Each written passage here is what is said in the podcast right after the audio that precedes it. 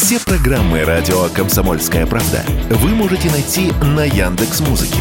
Ищите раздел вашей любимой передачи и подписывайтесь, чтобы не пропустить новый выпуск. Радио КП на Яндекс Музыке. Это удобно, просто и всегда интересно.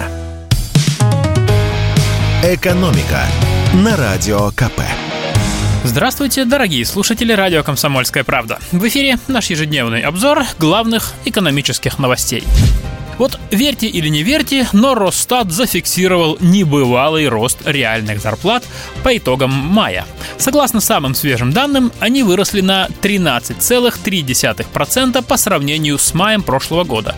Это рекорд за 15 лет. Напомню, реальные зарплаты – это наши с вами доходы за вычетом налогов, инфляции и прочих обязательных платежей.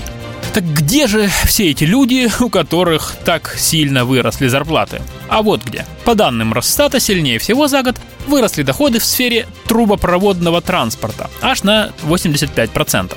В производстве электрооборудования они выросли на 31%, в добыче угля на 29%, в производстве металлических изделий, резиновых и пластмассовых изделий, автомобилей и компьютеров зарплаты выросли в среднем на четверть. Как вы, конечно, заметили, все это о промышленности. Нашей промышленности решительно не хватает кадров. Проблема не новая, но в последнее время она обострилась. Как следует из данных лаборатории конъюнктурных опросов Института экономической политики имени Гайдара, в июле дефицит работников был у 42% промышленных предприятий. Это рекорд за последние 27 лет.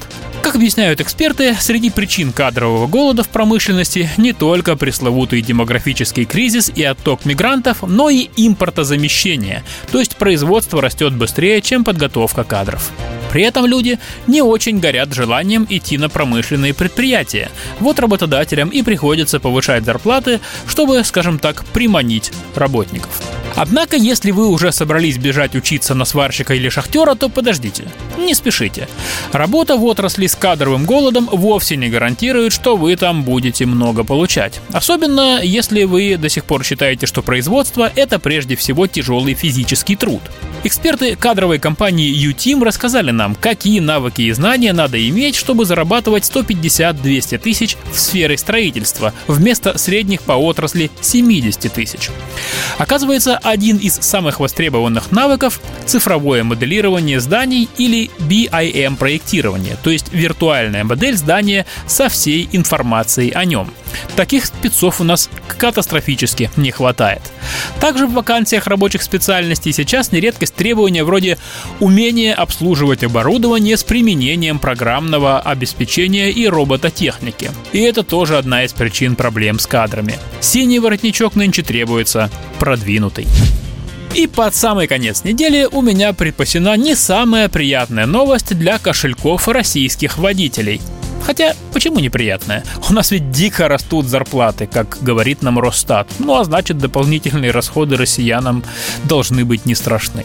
Старый штраф лучше новых двух, решили в правительстве. И задумали возродить одно наказание для автомобилистов, которое действовало до 2021 года. Речь идет о штрафе за превышение средней скорости на участке дороги. Такие поправки в Кодекс об административных правонарушениях разработал Минтранс.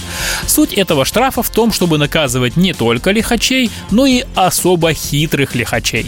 Навигаторы подсказывают им, где установлены камеры. И там, где их нет, некоторые водители давят на газ со всей силы, превышая все мыслимые ограничения.